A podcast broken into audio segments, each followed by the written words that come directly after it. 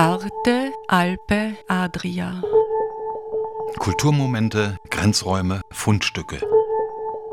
Momenti di cultura, margini, oggetti trovati. Trenutki kulture, obrobja, najdbe.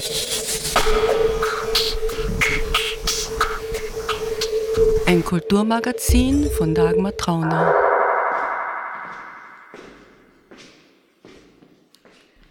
Ja, das war ähm, eben 2006, das war ein Jahr vor Diplom, da habe ich schon angefangen, ja, drei Jahre mit so Polster und Decken und Schlaf und Schlafdeutung und so, das geht dann so Freude. Also da habe ich gerade in Österreich sozusagen mir das angeschaut und das hat mir auch immer interessiert. Die Philosophie, das war in Minsk in Weißrussland eben nicht so ausgeübt oder ausgebreitet. Das so. Und das war auch mein Ziel, daher zu kommen und nach Europa zu kommen, um da näher mit Moderne und, und äh, Philosophie und einfach ein bisschen andere Themen, die möglich sind hier. Der Mate ist ziemlich einfach, das, das haben wir zu Hochzeit bekommen von Freunden aus Wien. Und, und der Made, also in meinem Namen, Kunizana, Kuniza heißt auf Russisch Mada. Das heißt, das ist, das ist, da gibt es so einfach Geschichte dazu. Äh, grundsätzlich, das ist wie so ein Traum, wenn man formal das Bild anschaut. Und ähm, ja, also da gibt's mehrere Bilder in dieser Serie, so auch mit meinen Kindern, wo die Decke sehr groß ist und das Kopf sehr klein. Also da gibt's mehrere Überlegungen, wie, wie das, was die Decke machen kann überhaupt, ja. Oder Schlaf oder was das. Und das ist auf jeden Fall Selbstporträt. Du träumst da praktisch von dir selbst als Tier, äh, Konizina. Und äh, ja, was macht dieser Marder, der da hinten sitzt, also der oben so auf der Decke sitzt? Ich bin mir da nicht sicher, ob er lacht. Also manchmal lacht er für mich und dann wieder hat er das Maul so ein bisschen böse aufgesperrt, als würde er jetzt gleich beißen wollen. Aggressiv. Naja, es ist natürlich da Spielen zwischen dieser Ruhe und Schlaf und der, äh, der ausgestopfte Tier, was, was ähm, eigentlich kaum mehr was machen kann, aber natürlich ist weil ich würde sagen, wenn der echte Marder würde so in dieser Stimmung sein, dann würde der Schwanz, der sowieso doppelt mal so groß ist, normalerweise der aufgeregte Marder wird wahrscheinlich das noch einmal äh, vervierfachen vor, vor lauter Erregung und, und die. Du meinst, er hätte dann einen aufgeblusterten Schwanz? Ja, ja, es ist sowieso, weil der Marder auch lustigerweise der, die Aquarellpinsel sind ja aus Marderhaare gemacht und und äh, eben, das kenne ich natürlich den normalen Marderschwanz und das ist, das wird eben, also das, das ist aber nicht unbedingt das Ziel da, dieses lebendige Tier dazustehen, sondern eigentlich absichtlich aus meiner klassischen Ausbildung natürlich ist es immer dann Spiel von Proportion in Bild und äh, also in Komposition, aber auch natürlich inhaltlich und das ist alles da drin. Liebe Zuhörende, herzlich willkommen bei Arte Alpe Adria Kulturmomente. Am Programm steht diesmal ein Besuch der Ausstellung The Secret School von Alina Konizina und Markus Orsini Rosenberg. Doch worin besteht diese geheime Schule, die der Ausstellung den Namen gab? Im folgenden Gespräch gewährt das Paar, das auf Schloss Damtschach bei Wernberg lebt und arbeitet, Einblicke in verborgene Schichten ihres Sehens, Malens und Denkens. Am Mikrofon begrüßt sie Dagmar Trauner. Ich begrüße heute Alina Konizuna. Hallo. Und Markus Orsini Rosenberg. Hallo. Hallo, freut mich in der Ausstellung uh, The Secret School uh, in der Freihausgasse Villach. Was hat euch zu diesem außergewöhnlichen Titel bewogen? Also warum The Secret School? Ne, da gibt es mehrere Gründe. Einerseits, ähm, wir hören beide gerne Vinyls und das ist auch ein Titel von einer amerikanischen Punkband-Titel. Äh, ähm, ich schaue mir immer Texte und Titel an und äh, habe ein Bild von mir so genannt und dann die Ausstellung mit Markus zusammen, das ist die sechste in unserem gemeinsamen Lebensweg sozusagen. Und ähm, da habe ich gedacht, das ist vielleicht sehr interessante Kombination, weil wir eigentlich immer über diese Geheimnis der Malerei nachdenken. Und andere Seite dieses ähm, Geheimnis auch unser gemeinsames Lebensweges, äh, irgendwie, wie das, warum das so geht. Und ja, es ist, ähm, passt und es ist nicht sehr eindeutig. Also man kann sehr viel auch, würde ich sagen, Philosophen können nachdenken, also nicht nur, ja, also vielschichtig, glaube ich. Was ist das Geheimnisvolle an eurem gemeinsamen Leben, was die Alina gerade erwähnt hat? Ja, es ist halt insofern, äh, also Geheimnis kann man natürlich jetzt schwer verraten, weil es ja sonst kein Geheimnis mehr. Aber äh, wir beide sind Maler und beziehen uns halt in unserer Kunst auf die Vergangenheit. Und in der Malerei spricht man ja auch von Schulen. Also es gibt in der japanischen Kunst viele Schulen oder auch von immer schon Ägypten, also bis in der, über die Klassik. Und wir beziehen uns eigentlich da auf die klassische Malerei in der Ausstellung. Und bei mir ist es halt sehr stark die Landschaft, die ja auch eben jetzt, jetzt beschäftige ich mich gerade mit japanischer Malerei, wo das ja auch eine Riesenrolle spielt, aber auch in der europäischen Kunst. Und äh, bei der Alina ist es eigentlich eher eine äh, auch eine Landschaft, aber eine psychische, die natürlich äh, sozusagen wie ein Miniaturmodell in der Wäsche entsteht. Aber es sind natürlich auch äh, Gesichter oder äh, Geister, die da auftauchen, die natürlich auch in Landschaften auftauchen können. Also dass so Äste oder Schatten plötzlich etwas ergeben, wo man das Gefühl hat, oh, da steht wer oder ist ein, also dass man etwas sieht, was in Wirklichkeit nicht unbedingt da ist. Und ja, und geheimnisvoll ist sowieso das ganze Leben. Also die Existenz an sich, also unser Planet, das ist, also das hat ja kein Ende mit den Geheimnissen. Wir stehen jetzt eben genau vor so einem Wäscheberg von der Alina, in den man alles Mögliche hineininterpretieren kann. Es ist ähm, sehr farbig, äh, es gibt aber auch viele Falten und Schatten und äh, im Grunde ist es auch eine Wäschelandschaft, wenn man so will. Ja, Wäschelandschaft, beziehungsweise ich habe einmal gesagt, dass ich verwende Falten, so wie die, der Markus die Blätter in seinen Landschaftsmalerei. Also Falten finde ich ein wesentlicher Bestandteil von unserem Körper, aber auch von unseren Gedankenstrukturen.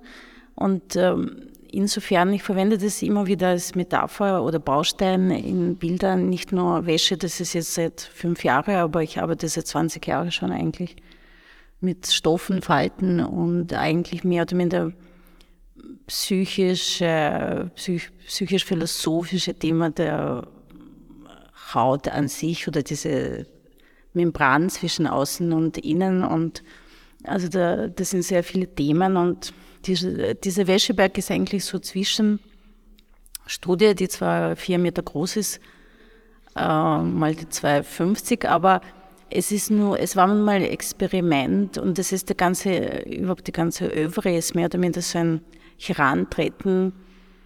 Ich glaube, ein, schon an irgendwann so äh, gibt es Bilder, die sind so Maximumbilder und das ist tatsächlich gibt es jetzt in Wäsche auch so ein Maximum Bilder und das war so dazwischen, wo man probiert äh, in größeren Formaten ein Wäschehaufen. Das ist nicht mehrere, das sind ein.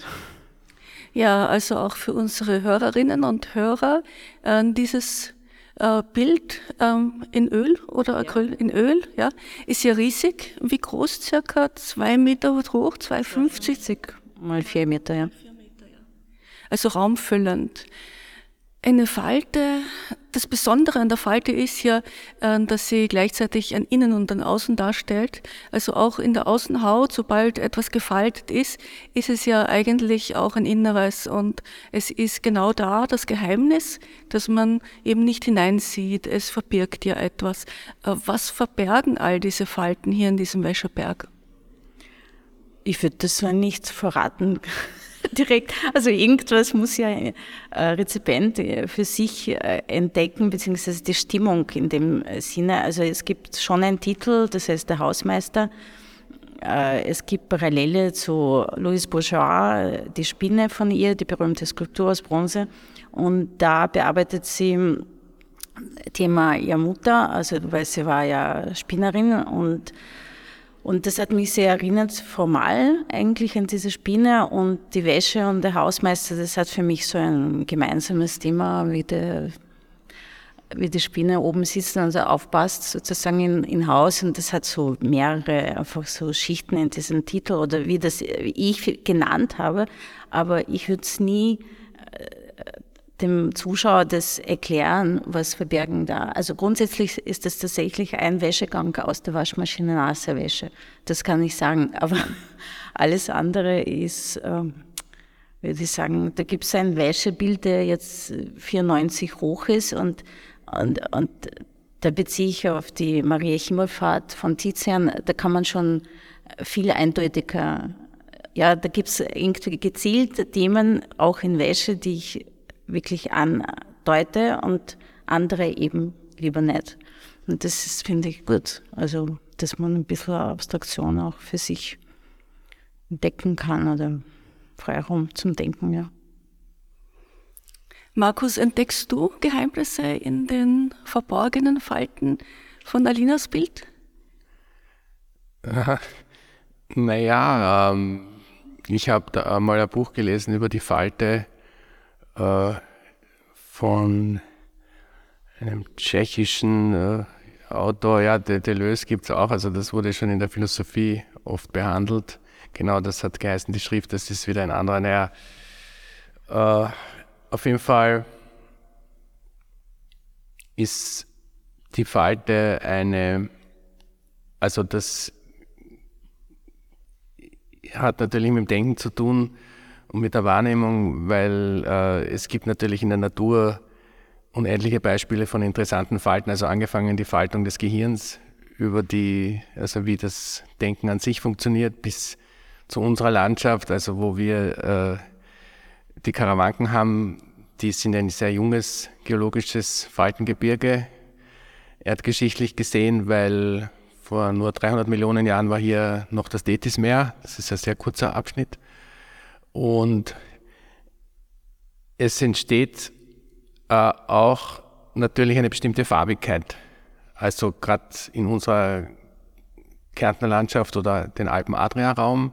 Und natürlich bei Alinas Bildern habe ich ebenfalls eine, eine Farbigkeit, also wo sie ja dann bestimmte Farbtöne präferiert, also rosa oder hellblau sehe ich da sehr viel und, und bestimmte Grautöne oder ein hellgrün.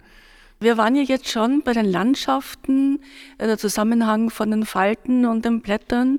Äh, dann schauen wir mal rüber zu deinen Bildern, Markus.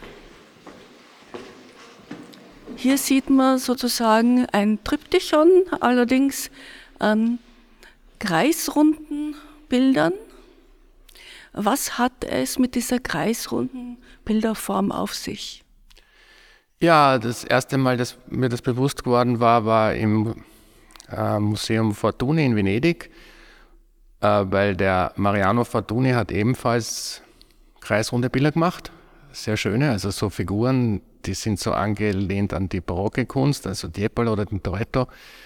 Und da war aber oben im Dachgeschoss äh, solche Scheiben vom Vedova. Emilio Vedova, der ist ja ein Futurist oder halt so ein ganz wild anarchistischer venezianischer Künstler. Und da sah ich auch schon diese Scheiben, diese Dischi als Kind, also in den Salzmagazinen. Das hat mich sehr beeindruckt, auf runde Scheiben zu malen. Und die sind zum Teil am Boden gestanden oder waren sehr installativ. Und das war schon von mir immer ein Wunsch oder Anliegen, mal runde Bilder zu malen. Und jetzt hat sich das eben heuer ergeben, dass ich dann äh, zu einem Bild, was schon älter ist. Also ich glaube so, äh, das ist 2016 das erste, das größte. Habe ich dann heuer noch zwei dazu gemalt, zwei so scheibenartige Bilder.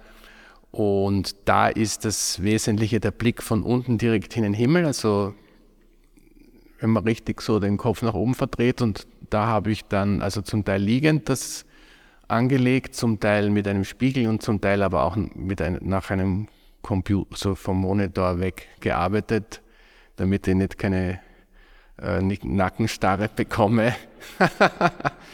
Äh, und da ist dann äh, der Überraschungseffekt eingetreten, dass das so was wirklich Planetarisches bekommt, so ein planetarisches Wachstumsgefühl, weil die Scheiben sind so ein bisschen wie ein Globus oder die haben was Schwebendes. Und das war natürlich super dann mit der Hängung hier in der Freihausgasse, dass ich die einmal wirklich hängend sehen konnte oder jetzt noch sehen kann. Und da habe ich wirklich das Gefühl, ja, das funktioniert, das, das schwebt jetzt wirklich, ja, das ist schon so ein Blick nach oben in den Himmel hinauf und hat mir Spaß gemacht, ja. Ja, es ist äh, wirklich interessant, diese Perspektive. Äh, vor allem hier hat man den Eindruck selber auch als Betrachtende, man liegt am Boden und schaut in den Himmel hinauf und da ist dieser Baum und dieser Blätterwald. Ähm, die, äh, das Triptychon hat drei verschiedene Farbigkeiten. Das eine ist äh, eher dunkler, mhm, äh, im eben grün, blau. Dann hier haben wir diese, diese hellen Frühlingsfarben, oder? In dieses äh, gelblich-grüne, ein bisschen violett. Und da ist Herbst mit den Rottönen. Ja, das sind so zumindest drei Jahreszeiten, also Winter, Herbst, also Sommer. Richtig, also da ist natürlich noch ein Zeitraum abzusehen, eigentlich ein Jahresrhythmus auf dieser Wand. Das gibt natürlich dann schon eine Raumerweiterung her, weil da hat man einerseits eben ein ganzes Jahr drin oder mehrere Jahre, weil ich selber mehrere Jahre und dann halt doch, ja. Das ist überhaupt der Wesen bei mir, dass ich ja gerne draußen in der Natur arbeite und das ist für mich befreiend, weil man hat also die frische Luft und einen angenehmen Arbeitsplatz, den kann man sich zumindest aussuchen, wo man sich gerade hinstellt. Und natürlich gibt es da auch Probleme, also Wind, Wetter, äh, es geht halt nicht immer oder man muss sich da einrichten, aber es wird einem nicht Fahrt dabei. Also momentan bin ich nicht so, jetzt habe ich gerade ein bisschen Pause, aber ich freue mich schon wieder, wenn ich es wieder zusammenbringe, also hinauszugehen. Ja, jetzt ist ja eher kalt. Äh, sind das hier bestimmte Bäume, bei dir zu Hause oder ist das äh, irgendwie abstrahiert und von mehreren Bäumen zusammengenommen, die Bilder? Na, das sind bestimmte Bäume und zwar die zwei, also das erste, das linke und das mittlere, das ist eine Fichte und zwar dieselbe Fichte. Das ist die größte Fichte in unserem Schlosspark. Die ist sicher über einige hundert Jahre alt, sagen wir mal über 100 locker. Sehr beeindruckender Baum, sehr hoch. Also da sind auch oft Raubvögel, die da oben dann landen. Und das andere, das rechte, das ist eine sehr. Also äh, das Herbstbild? Ja, ja, das Herbstbild, das ist eine wunderschöne Hainbuche, die direkt in unserem Garten steht. Also auch sehr dominanter, wichtiger Baum. Also ich habe da schon so wichtige Bäume aus unserem Schlosspark sozusagen porträtiert. Und die, die, dazu habe ich natürlich einen, einen Bezug, weil ich das schon als Kind, ich bin sozusagen äh, mit denen aufgewachsen und die werden mich wahrscheinlich auch überleben, diese Bäume. Also ist das so eine Sache, ja. Ah ja, so ist das mit der Natur. Und da sieht man, äh, wie klein der Mensch eigentlich ist und wie kurzlebig oder wie unwichtig der Mensch eigentlich ist, wenn man sich die Natur anschaut. Auf alle Fälle. Also jetzt nachdem es ja die Menschen seit höchstens fünf Millionen Jahren gibt äh, und das nur ein, ein verschwindend kleiner Zeitraum unserer Erdgeschichte ist, ist es schon sehr bedenklich, also was wir da aufführen. Und da ist schon mein Anliegen in meiner kurzen Lebensspanne, äh, an das Positive zu denken. Also in dem Fall, also wir kommen ja aus dem Wachstum wir waren ja früher auch einmal äh, andere, also das ist ja die Evolution, also es waren ja zuerst einmal die Algen da, würde ich sagen. Also die Photosynthese war vielleicht das erste, was funktioniert hat und das ist eigentlich auch das Hauptthema bei mir in der Malerei, dass ich mich mit dieser Farbigkeit der Photosynthese hauptsächlich auseinandersetze. Und so hat sich halt auch das menschliche Sehen entwickelt. Also da versuche ich ganz im Organischen zu bleiben und auf keinen Fall, also meine Kunst ist in dem Sinn nicht so politisch, sondern es ist eher so eine Entspannungsübung, also gut durchatmen und einmal an Dinge denken, die einen dorthin bringen, wo man also positiv wieder weiterkommt. Also dass man da nicht vor Verzweiflung, wenn man die Nachrichten hört, dann, dann wird einem ja ganz schlecht. Ne? Äh, bleiben wir mal beim Denken und bei der Philosophie. Wir haben ja vorhin über die Falte gesprochen und du hast äh, Alinas Falten auch verglichen mit einem Blätterwald. Wir stehen hier eigentlich vor einem Blätterwald. ähm, Licht, Schatten, Verborgenes, Sichtbares. Äh, wie geht das in deinen Bildern zusammen? Ja, Licht, Schatten, Verborgenes, Sichtbares. Es, die Malerei an sich ist ein Festhalten von eher inneren Visionen. Also man, man geht spazieren oder man schaut sich was an und dann überlegt man mal, was hat man gesehen. Äh, und ich habe ja bei der Maria Lasnik studiert und die hat ja diese inneren Bilder gemacht, diese Body Awareness hat sie erfunden, aber es ist natürlich keine Erfindung, weil das gibt es ja schon seit es die Kunst gibt, dass man sich einmal was vorstellt und dann macht man das auf die Steinhöhle oder wo immer hin. Und so ist bei mir auch so ein dass man aus bestimmten Schlafsituationen oder Traumsituationen dann äh, denkt, ja, das könnte jetzt dieses Format bekommen oder jetzt würde man gerne mal das probieren zu malen und so weiter und so fort. Also Porträts wären natürlich auch eine Herausforderung, aber das, da bin ich schon ein bisschen gescheitert. Ich bin jetzt nämlich in der Natur geblieben, weil es für mich jetzt das Einfachste gerade einmal ist. Ne? Äh, ich bleibe jetzt trotzdem dabei bei den Blättern. Ähm, dieses Spiel von Licht und Schatten, äh, vor allem hier bei dem mittleren Bild, bei dem Frühlingsbild, das erinnert ja schon sehr stark an die Impressionisten. Ja, ähm, das hängt damit zusammen, dass die Impressionisten so die ersten waren oder äh, die die Malerei so entwickelt haben, wie, wie sie jetzt zum Teil auch noch gemacht wird. Also, dass man auf leichten Bildträgern arbeitet, wie Pappelholz oder eben das transportable Plein Air und dass dann schon auch industriell Gründe hergestellt werden und auch Farben.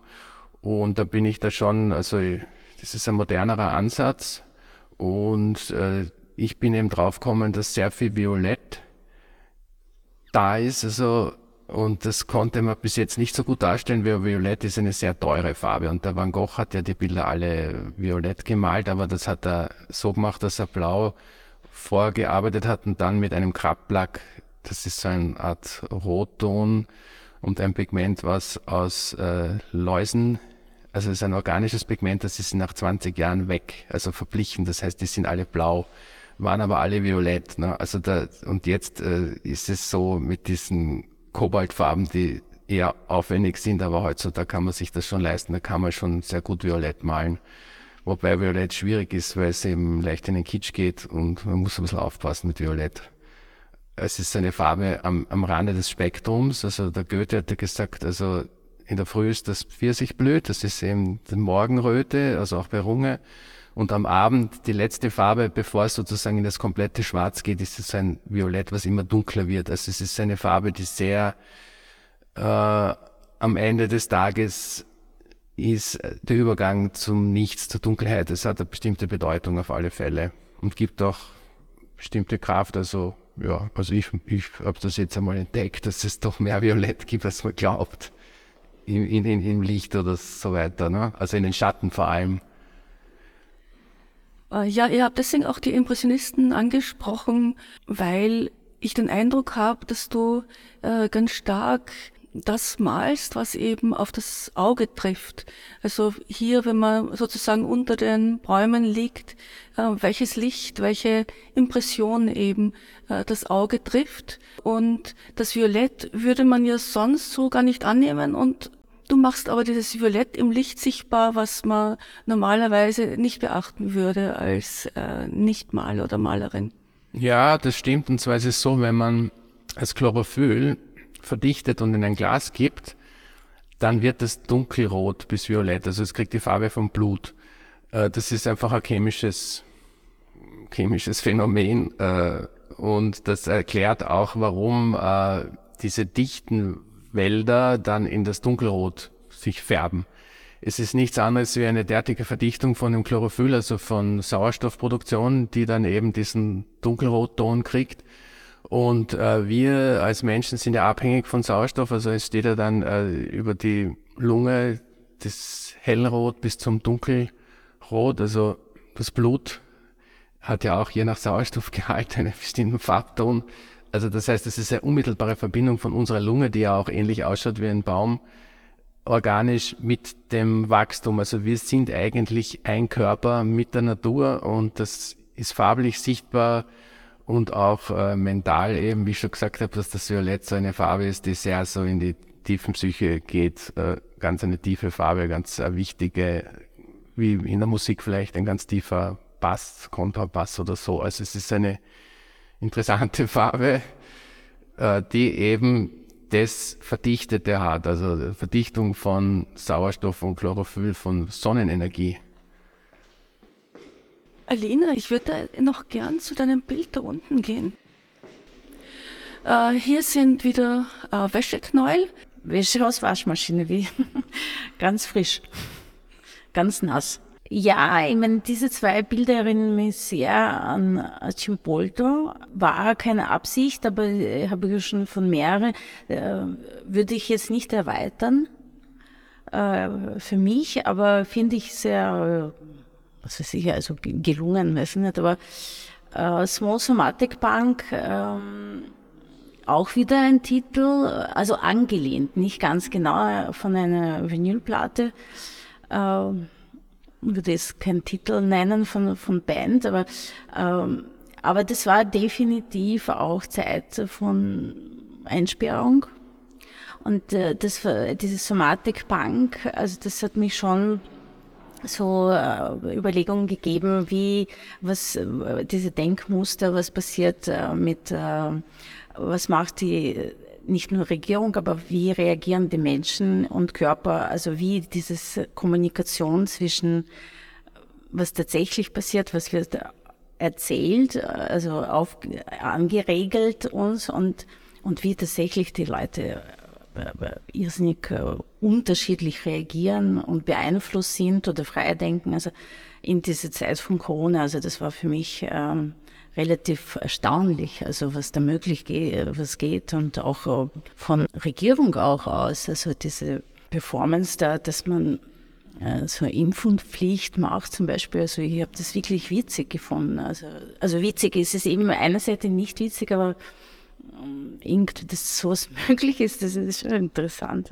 Wenn dich äh, eben hier die Restriktionen äh, von Corona so irgendwie erstaunt haben oder vor den Kopf gestoßen haben, hat dich das dann auch erinnert an Weißrussland, wo du herstammst? Das ist ja nicht wirklich ein freies Land. Nein, das ist überhaupt kein freies Land, deswegen bin ich ja tatsächlich weggefahren, weil mich das eigentlich kaum interessiert hat. Äh, ich bewundere Leute, die für, für die Freiheit kämpfen dort, auch meine Freunde und Bekannte und die sich wirklich sozialpolitisch einsetzen. Ja. Ich habe damals schon immer schon gewusst, dass ich kaum das machen kann. Das liegt mir nicht und das, ähm, meine Stärke ist auch überhaupt nicht in diese, in diese Richtung. Und äh, ich bin aber eben damals weggefahren, weil äh, das war gar nicht, also der, der Lukaschenko hat mir, äh, immer schon, das, das war kaum anzuschauen und das war schon erste Demos, einer, nicht 91, aber 95 war so erste richtige Demo. Da war ich 14 und es war mir nie, also das hat mich nicht interessiert, aber als ich Diplom gemacht habe, da war wiederum so ganz aus anderer Seite, aber auch wieder Enge, ja, von, von künstlerischer, von Akademie. Also die Enge macht mir oder wahrscheinlich jeden Mensch äh, relative Sperre in Entwicklung und auch in dieses Spiel des Lebens oder das Spielen und diese Menschlichkeit, das Spielen und Mensch zu sein. Und das ist, ich, ich glaube, für mich ganz wichtig, dass man da, da, dazu fähig ist, ja, dass man das lebt und, und um, wenn man schon so, so, sowas wie Mensch ist, dass man mindestens das gut ausleben kann. Danke sehr, Alina und Markus, für das schöne Gespräch. Danke, danke. Ja, vielen Dank. Und ich wünsche allen Hörern auch einen schönen Nachmittag oder wann immer das gesendet wird. Und ja, hat mich gefreut. Sie hörten ein Gespräch mit Alina Konitziner und Markus Orsini Rosenberg über ihre Ausstellung The Secret School in der Galerie Freihausgasse Villach. Die Ausstellung kann noch bis kommenden Samstag, den 18. März, besichtigt werden. Gestaltung der Sendung Dagmar Trauner. Arte Alpe Adria. Kulturmomente, Grenzräume, Fundstücke. Momenti di cultura, margini, oggetti trovati. Trenutki kulture, obrobia, najdbe.